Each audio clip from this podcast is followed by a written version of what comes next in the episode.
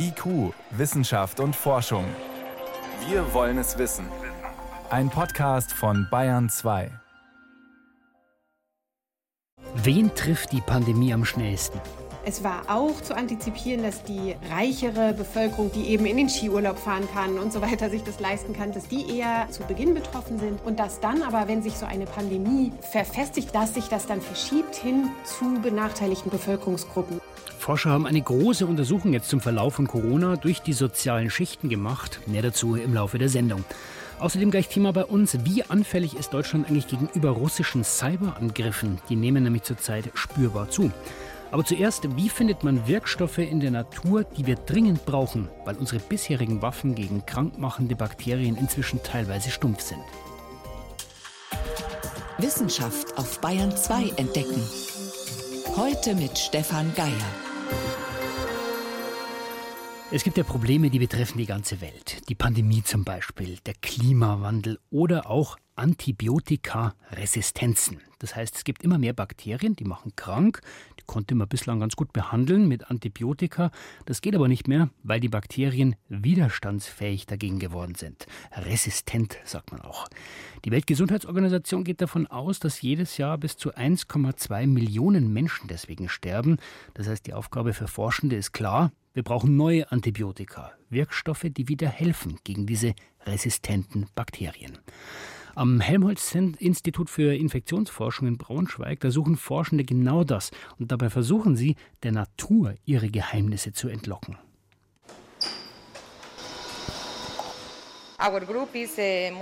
Unsere Gruppe arbeitet an der Entdeckung neuer antibiotischer Wirkstoffe aus Pilzen.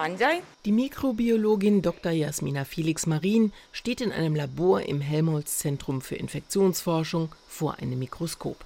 Hier an diesem Tisch arbeitet die gebürtige Spanierin mit ihrem Team. Aus dem Kühlschrank holt sie einige kleine Petrischalen mit durchsichtigen Deckeln. Sie öffnet sie, legt sie unter das Mikroskop und erklärt, dass sie nach Pilzen sucht. Und zwar nach Pilzen, die in den Ausscheidungen von Tieren leben. Wir verfolgen die Hypothese, dass diese Pilze sehr viel antibiotisch wirkende Stoffe produzieren. Denn dort, wo sie vorkommen, leben auch Bakterien oder andere Pilze. Und die Idee ist deshalb, dass diese Pilze viel von diesen bioaktiven Stoffen produzieren müssen, um in dieser für sie feindlichen Umgebung überleben zu können. Sekundärstoffe nennen Forschende diese antibiotisch wirkenden Substanzen, mit denen sich die Pilze vor anderen für sie feindlichen Lebewesen schützen. Das ist von einem Hasen. Ja, und Sie sehen hier drin in der Ausscheidung wachsen die Pilze. Das sind die Pilze, die mich interessieren. Die sehen lustig aus. Auf einem Bildschirm neben dem Mikroskop sind jetzt, stark vergrößert zu sehen, kleine schwarze Knubbel, die auf einem strohigen Berg sitzen, obendrauf kleine, abstehende schwarze Haarbüschel. Wenn Jasmina Felix Marins These stimmt, dann produzieren diese Minipilze, die mit bloßem Auge kaum zu erkennen sind, natürliche antibakterielle Wirkstoffe. Und vielleicht lassen sich daraus neue, dringend benötigte Antibiotika entwickeln, hofft Professor Marc Brönstrup, der die Abteilung für chemische Biologie am Helmholtz-Zentrum für Infektionsforschung leitet. Wir suchen eben nach neuen Grundstrukturen, nach neuen chemischen Grundstrukturen, indem wir ungewöhnliche Quellen einmal untersuchen, wie Myxobakterien zum Beispiel, auch Pilzkulturen. Denn interessanterweise ist es so, dass diese Bodenbakterien und dass diese Pilze selber Antibiotika produzieren. Nicht? Und dann muss man die halt kultivieren und über chemische Techniken nachschauen, was die denn so machen. Und da findet man tatsächlich immer wieder spannende Stoffe, die unter Umständen auch als Medikament geeignet sind. Die Braunschweiger Forschungsgruppen sind davon überzeugt, in der Natur ein großes Reservoir an potenziellen Wirkstoffen zu finden. Denn eins steht fest. Da sich immer mehr Antibiotikaresistenzen bilden und immer mehr Menschen deshalb sterben, sind neue Wirkstoffe dringend nötig. Manche, wie die Pilzforscherin Jasmina Felix Marin, suchen danach in den Ausscheidungen von Tieren, andere, wie die Biochemikerin Dr. Hedda Schrei, gehen mit einem Korb in den Wald und sammeln dort Pilze. Das ist eben der Grund, warum ich jetzt nach Kenia fliege, wo wir dann eben in den Primärwald gehen. Dabei sammeln wir tatsächlich die Fruchtkörper, nehmen die dann in Kultur auf Platte und bringen die dann im Flugzeug hier zurück. Denn um möglichst viele noch unbekannte Wirkstoffe zu entdecken, kooperiert das Helmholtz Zentrum für Infektionsforschung zum Beispiel mit Forschungseinrichtungen in Kamerun, Thailand oder Kenia. Ist ein vielversprechender Wirkstoff tatsächlich nach langer Suche gefunden, kommt er in die Labore zu Dr. Miriam Große. Wenn wir jetzt interessante Wirkstoffkandidaten gefunden haben, dann geht es in die Phase, jetzt müssen wir testen. Und wenn wir anfangen zu testen, brauchen wir große Quantitäten. Das heißt, wenn Sie da vorne mal gucken, das ist ein Schüttelkolben, das sind so 100, 200 Milliliter, in dem finden wir Verbindungen. Wenn wir das jetzt rausisolieren, wenn wir Glück haben, sind das ein paar Milligramm, wenn überhaupt. Und das heißt übersetzt, diese Menge reicht nicht, um den Wirkstoff zu testen. Deshalb ist es die Arbeit der Bioprozesstechnikerin, diese Wirkstoffmenge zu vergrößern und trotzdem deren Eigenschaften zu erhalten. Klingt einfach, ist es aber nicht. Das ist natürlich was ganz anderes, als wenn wir uns jetzt hier diesen Kessel angucken. Das ist ja eher wie eine Schüssel mit einem Mixer in der Mitte. Das heißt, wir haben hier einfach auch ganz andere Bewegungen. Das heißt, der Organismus wird auch ganz anders versorgt. Und da geht es eben dahin, welche Nährstoffe braucht mein Organismus eigentlich, aber auch wie rühre ich, welche Temperatur braucht er, welchen pH-Wert braucht er. In drei aneinandergrenzenden Laboren stehen die Arbeitsgeräte von Miriam Große. Das sind Gärbottiche aus Edelstahl, sogenannte Bioreaktoren. Von Raum zu Raum werden sie größer. Im letzten Raum sind sie über zwei Meter hoch. Übersteht ein Wirkstoff diese Arbeitsgänge, dann könnte daraus tatsächlich ein neues Antibiotikum werden. Von der Entdeckung bis zum Verkauf in der Apotheke vergehen in der Regel mindestens zehn Jahre. Das aber schreckt die Forschenden nicht ab, denn jedes neue Antibiotikum ist ein Gewinn für die Medizin. Und damit für uns alle. Forschende suchen neue Antibiotika, zum Beispiel in Pilzen. Daniela Remus war für uns unterwegs. IQ, Wissenschaft und Forschung. Wenn Sie mehr wissen wollen, Hintergründe zum Programm von IQ finden Sie unter bayern2.de. IQ, Wissenschaft und Forschung. Montag bis Freitag ab 18 Uhr. Und jetzt ist es 18.12 Uhr. Der Krieg, der tobt nicht nur auf dem Landgebiet der Ukraine, auch im Internet nehmen russische Cyberangriffe zu. Und zwar nicht nur auf die Ukraine, also Stromversorgung oder Funkverbindungen zurzeit, sondern ebenso auf andere Länder. Die werden auch zum Ziel, darunter Deutschland. Und es fällt auf, dass hochrangige Ministerinnen Innenministerin Nancy Faeser zum Beispiel oder Verteidigungsministerin Christine Lamprecht in letzter Zeit viel unterwegs sind, besuchen Behörden, militärische Dienststellen, Konferenzen, Tagungen und dort werben sie für die neue Strategie der Bundesregierung in Sachen Cybersicherheit. Aber reicht es aus? Reicht es aus, was Deutschland tut, um sich zu wehren gegen diese Angriffe? Peter Welchering beobachtet das Thema für uns. Peter, Cyberangriffe, das klingt ja oft ein bisschen abstrakt. Um welche Attacken geht es da? Beispielsweise verstärkt um Ransomware-Attacken auf Verwaltung und Unternehmen. Also das sind Angriffe, bei denen werden die Daten der Unternehmen oder der Verwaltungen verschlüsselt und dann fordern die Angreifer anschließend Lösegeld. Und zwar zweimal sogar. Einmal, um die Daten wieder zu entschlüsseln, das andere Mal, damit sie nicht im Internet veröffentlicht werden. Mhm. Oder Spionageangriffe, die nehmen auch rasant zu. Letztes Beispiel, der Server der Grünen, von denen dann eben auch Mail abgegriffen wurde. Und beispielsweise werden auch festgestellt Folgeschäden von Satellitenangriffen. Ja, so musste etwa Windräder über längere Zeit wieder manuell gewartet werden, weil da ein Satellit gehackt worden war. Und es gibt verstärkt Angriffe auf Backup-Systeme, sodass die Backups, also die Sicherungsdateien nach so einem Ransomware-Angriff mit Verschlüsselungssoftware, nicht so einfach wieder aufgespielt werden können. Die sind dann auch kaputt. Und die Folge ist klar. Verwaltungen und Unternehmensanwendungen, die fallen dann über längere Zeit aus. Bleiben wir mal bei diesem Beispiel Satelliten und Windräder. Wie läuft denn so ein Angriff zum Beispiel ab? Wie kommt es in der Folge dazu, dass man Windräder manuell warten muss? Ja, in dem konkreten Fall waren die Windräder gar nicht mal das Ziel. Die russische Armee, die hatte Satelliten gestört und zwar Satelliten, die das ukrainische Militär genutzt hat. Und von dieser Satellitenstörung waren dann eben auch Windgradbetreiber beispielsweise in Deutschland betroffen, weil die nämlich ihre Anlagen per Satellitenkommunikation überwachen und warten. Und das waren eben dieselben Satelliten, die auch das ukrainische Militär für seine Datenverbindung nutzt. Also ging da nichts mehr. Jetzt heißt es ja immer, Peter, wir Endnutzer sind eigentlich das größte Sicherheitsrisiko, wenn es um so solche Cyberangriffe geht, weil wir immer noch privat oder auch im Firmen-PC irgendwelche Links anklicken. Ist es bei diesen großen Angriffen auch so? Also das größte Sicherheitsrisiko dabei sind wirklich nicht ausreichend gesicherte Netzwerke. Aber der Endnutzer kann natürlich schon eine ganze Menge tun, damit die Systeme sicherer gemacht werden können. Beispielsweise privat etwa Sicherheitsupdates und Patches installieren. Mhm. Oder am Arbeitsplatz vor allen Dingen nicht einfach auf per Mail zugesandte Links klicken oder Anhänge in der Mail runterladen.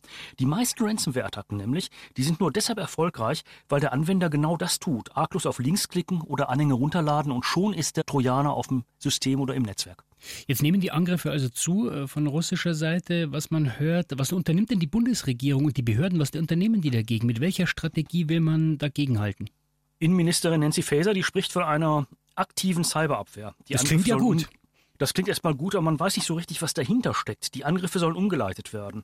Aber gleichzeitig schließt sie ein Zurückhacken aus und dann sagt ihr Staatssekretär und der Chief Information Officer der Bundesregierung, Markus Richter, wir müssen gegnerische Server, von denen aus angegriffen wird, natürlich lahmlegen. Und das ist ja klassisches Hackback. Also da herrscht in erster Linie sehr viel Verwirrung. Einige Sicherheitsexperten meinen, die Cybersicherheitspolitik der Bundesregierung sei da völlig konfus. Jetzt hast du gerade gesagt, die Innenministerin will solche Cyberangriffe umleiten. Wie kann man sich das vorstellen? Was heißt das genau? Ja, das geht bei verteilten Überlastangriffen. Da werden ja Abermillionen Datenpäckchen auf einen Server geschossen und der geht dann in die Knie, weil er so viele Daten gar nicht verarbeiten kann. Wenn diese Datenpäckchen aber an eine andere Internetprotokolladresse umgeleitet werden, dann erreichen sie ja zum Beispiel den eigentlich angegriffenen Bankserver nicht mehr und er kann weiterarbeiten. Und darüber hinaus wird dann immer gerne der sogenannte Weltgartenansatz in die Diskussion eingebracht. Weltgartenansatz, Aha. dahinter steckt die Idee, dass man Server oder Rechner, auf denen nachweislich Schadsoftware festgestellt wurde, durch den Provider vom Netz nehmen lassen kann. Und erst nachdem dann die Schadsoftware nachweislich beseitigt ist, und dafür ist der Provider zuständig, geht das wieder ans Netz. Also Server mit Schadsoftware, die werden in so einer Art eingezäunten Garten gesperrt und können dann kein Unheil mehr anrichten. Das ist auch eine nette Idee. Das funktioniert auch ganz prima bei PCs, nur nicht bei kritischer Infrastruktur. Warum nicht? Weil kritische Infrastruktur nicht einfach vom Netz genommen werden kann, sondern weiterlaufen muss. Und deshalb muss im Vorfeld hier schon für Sicherheit gesorgt werden. Denn beispielsweise, wenn mein Rechner mal für, sagen wir mal, drei, vier Stunden vom Netz genommen wird, das ist nicht weiter schlimm. Wenn die Klinikrechner insgesamt drei, vier Stunden nicht arbeiten können, dann wird das gefährlich für die Patienten. Jetzt will die Innenministerin bis zur Sommerpause des Deutschen Bundestags noch eine Sicherheitsagenda vorlegen. Ist dann alles gut? Ach, nur sehr bedingt. Denn zum einen liegen die strategischen Vorstellungen der verschiedenen Ministerien ziemlich weit auseinander und eine Abstimmung zwischen den beteiligten Ministerien, die hat bisher so gut wie gar nicht stattgefunden. Das heißt, hier müssten sich jetzt mal endlich Innenministerium, Auswärtiges Amt, Justizministerium, Verteidigungsministerium, Forschungsministerium zusammensetzen und, ja nicht vergessen, natürlich auch das Ministerium, das der Cybersicherheitsstrategie der Bundesregierung in der öffentlichen Wahrnehmung bisher gar nicht so richtig wahrgenommen wird, nämlich, nämlich das Verkehrs- und Digitalministerium. Das heißt, jeder, je, je, Entschuldigung, dass ich dich unterbreche, jeder hat einen Teil an Zuständigkeit von all diesen Ministerien. Jeder hat einen Teil an Zuständigkeit und bisher geht eben vom Bundeskanzleramt aus, wir müssen jetzt erstmal jedes Ministerium fragen, für was wollt ihr denn eigentlich zuständig sein? Und wenn das vorliegt, dann, so das Kanzleramt, können wir endlich eine Cybersicherheitsstrategie auch erarbeiten. Das klingt nach einer langen Verzögerung. Ja, und vor allen Dingen das Grundproblem wird gar nicht angepackt. Wir haben bisher 75 unterschiedliche Stellen und Behörden, die für Cybersicherheit zuständig sind. Und die müssten endlich mal koordiniert werden. Da müsste es eine einheitliche Ansprechstelle, eine einheitliche Behörde geben, die tatsächlich dann sagt, was zu tun ist und nicht 75 teilweise widersprüchliche Ideen und beispielsweise auch Anweisungen an Unternehmen, was gemacht werden soll. Da gibt es ja Bestrebungen, immerhin soll ja dieses Bundesamt für Sicherheit in der Informationstechnik, kurz BSI, soll ja so eine Art Zentralstelle werden. Ja, das ist eine sehr sinnvolle Maßnahme, denn dann kann genau dieses Bundesamt für Sicherheit in der Informationstechnik bei jedem Sicherheitsvorfall tätig werden. Das brauchen wir ja auch. Bisher kann es das nämlich nur bei Bundesbehörden oder wenn es angefordert wird im Zuge der Amtshilfe. Und diese Zentralstelle zur Abwehr von digitalen Angriffen, wenn das BSI die tatsächlich bilden würde, dann könnte auch Schluss sein mit dem Nebeneinander von Zuständigkeiten. Also dann muss das BSI zuständig sein und auch wirklich alles muss über das BSI laufen. Deine Einschätzung, Peter, wie lange wird es dauern, bis es soweit ist? Also in den vergangenen 20 Jahren hat es nicht geklappt. Dass es während der nächsten 20 Monate klappen wird, ist bisher nicht abzusehen. Also Angriffe von russischen Hackern nehmen zu. Die Politik demonstriert Entschlossenheit, aber noch sind die Pläne sehr vielen verschiedenen Stellen zugeordnet in Deutschland, die solche Angriffe abwehren sollen. Vielen Dank für diese Informationen und Einschätzungen, Peter Welchering. Gerne. Bayern 2. Wissenschaft schnell erzählt. Das macht heute an Kleinknecht. Los geht's an mit einem Tier, das auf Twitter entdeckt worden ist. Naja, auf Twitter natürlich nur indirekt, aber tatsächlich ein Forscher aus Österreich. Der hat eine unbekannte Milbenart mit Hilfe der Plattform identifiziert. Okay. Und zwar schon zum zweiten Mal.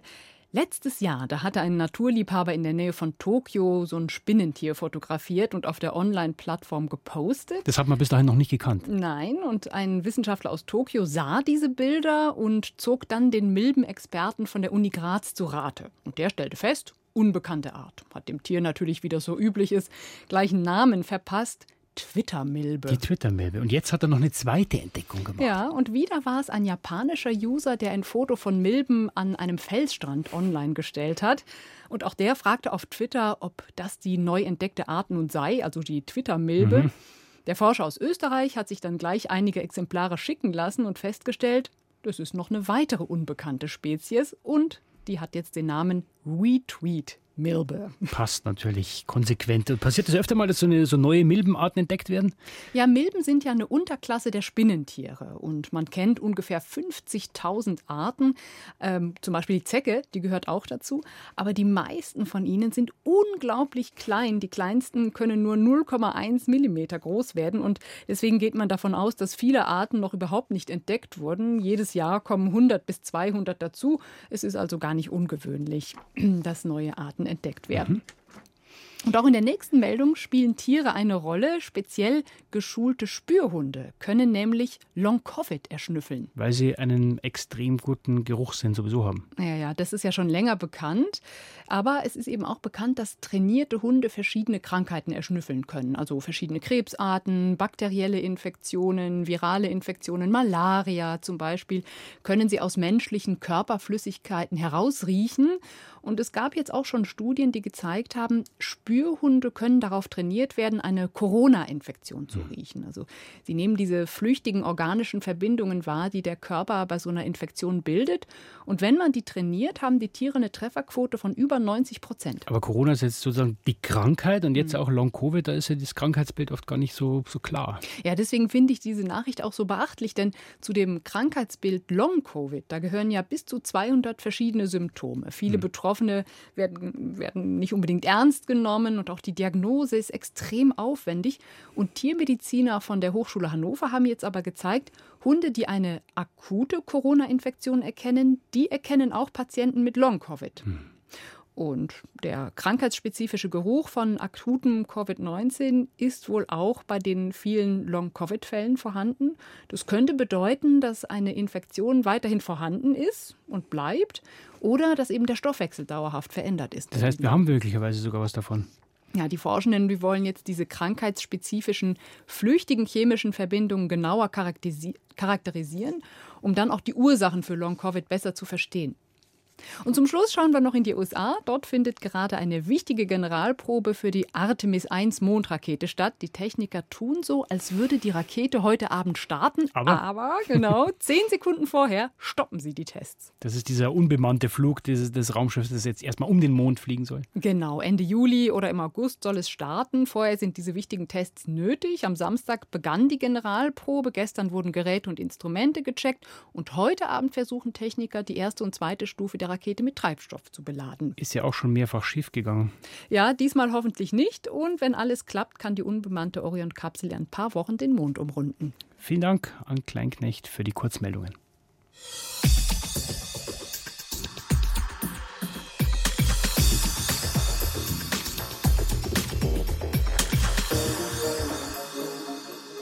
Wir müssen ja dauerhaft mit der Corona-Pandemie umgehen. Und wenn wir das sinnvoll machen wollen und effektiv, dann müssen wir die Pandemie wirklich verstehen in all ihren Facetten. Das heißt, wir brauchen ein Bild. Was macht Corona wann? Wie gefährlich ist es für wen? Wer wird wann infiziert und so weiter.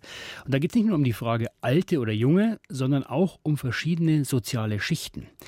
Ein Forscherteam aus Bielefeld wollte jetzt wissen, wie hat sich eigentlich Corona im Lauf der Zeit durch die verschiedenen Schichten der Gesellschaft gefressen. Johannes Rostäuscher mit den Ergebnissen. Von reich zu arm. Am Anfang waren es die wohlhabenden Bevölkerungsschichten, die an Corona erkrankten.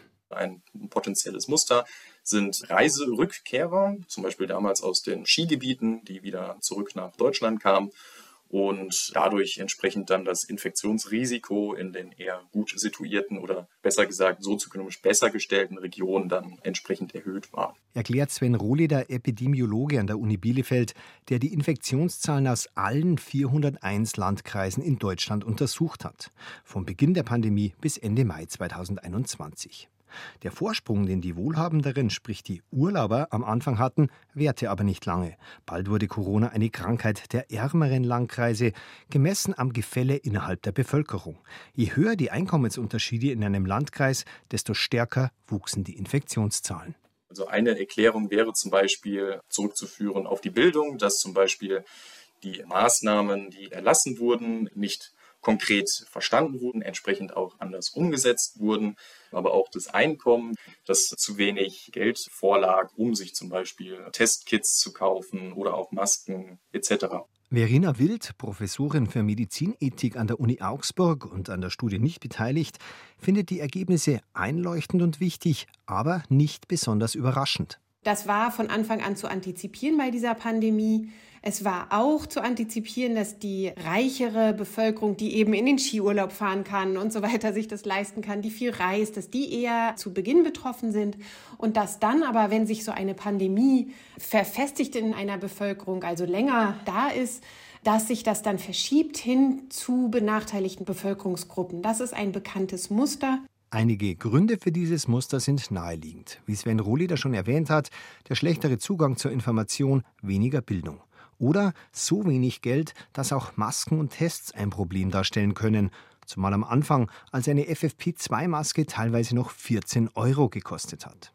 Fast noch näher liegend, alles enger. Kleine Wohnungen, kein Garten und häufig keine Möglichkeit zum Homeoffice. Oft sind das Menschen, die eben gerade dann noch zur Arbeit gehen müssen, Reinigungskräfte, Müllabfuhr, TramfahrerInnen, die eben nicht im Homeoffice arbeiten können und dadurch natürlich dem Virus auch stärker ausgesetzt sind. Wie unter dem Brennglas zeigte sich das in einigen oft besonders prekären Berufsgruppen. Man denke nur an die Ausbrüche in den Schlachthöfen. Oder auch Saisonarbeiter, die teilweise mit Bussen, es wurden extra Erlaubnisse erlassen, dass die Saisonarbeiter immer noch nach Deutschland kommen durften aus anderen Ländern. Es wurden dann Bustransporte organisiert. Die wohnen dann oft in sehr beengten Containerbehausungen, müssen dann gemeinsam zur Feldarbeit gehen. Und das sind so Beispiele, da kann man sich ja gut vorstellen, dass es ganz schwer ist, sich dann auch so zu verhalten, dass das Virus sich nicht überträgt. Dazu kommt möglicherweise ein größeres Misstrauen gegenüber allem, was vom Staat kommt, bei Bevölkerungsschichten, die sich ohnehin abgehängt fühlen. Sowohl Rohleder als auch Wild halten das für sehr plausibel, haben aber keine Belege dafür. In der dritten Welle, hat Sven Rohleder errechnet, waren die Infektionsraten in den ungleichsten Landkreisen bis zu 29 Prozent höher als in denen mit besonders guter Chancengleichheit. Verena Wild, die Medizinethikerin, hat das, wie gesagt, gar nicht so sehr überrascht. Aus ihrer Sicht gibt es, zusätzlich zu den aufgezählten Einzelbeispielen, vor allem eine strukturelle Benachteiligung ärmerer Schichten. Die Art und Weise, wie wir unsere Gesellschaft strukturiert haben, produziert am Ende diese Ergebnisse, dass Menschen, die weniger Chancen und Möglichkeiten im Leben haben, auch von Anfang an, auch schon als Kind, epidemiologisch, also bevölkerungsbezogen, eben diese Daten aufweisen, dass die Krankheitslast höher ist und dass sie auch früher versterben. Konkret für die nächste Pandemie oder auch nur für die nächsten Wellen wünschen sich Wild und Rohleder gleichermaßen eine viel bessere Information aller Bevölkerungsschichten. Wie nützlich das wäre, zeigt die zweite Erkenntnis der Untersuchung aus Bielefeld. Der ausländische Anteil an der Bevölkerung hatte von Anfang an höhere Infektionsraten.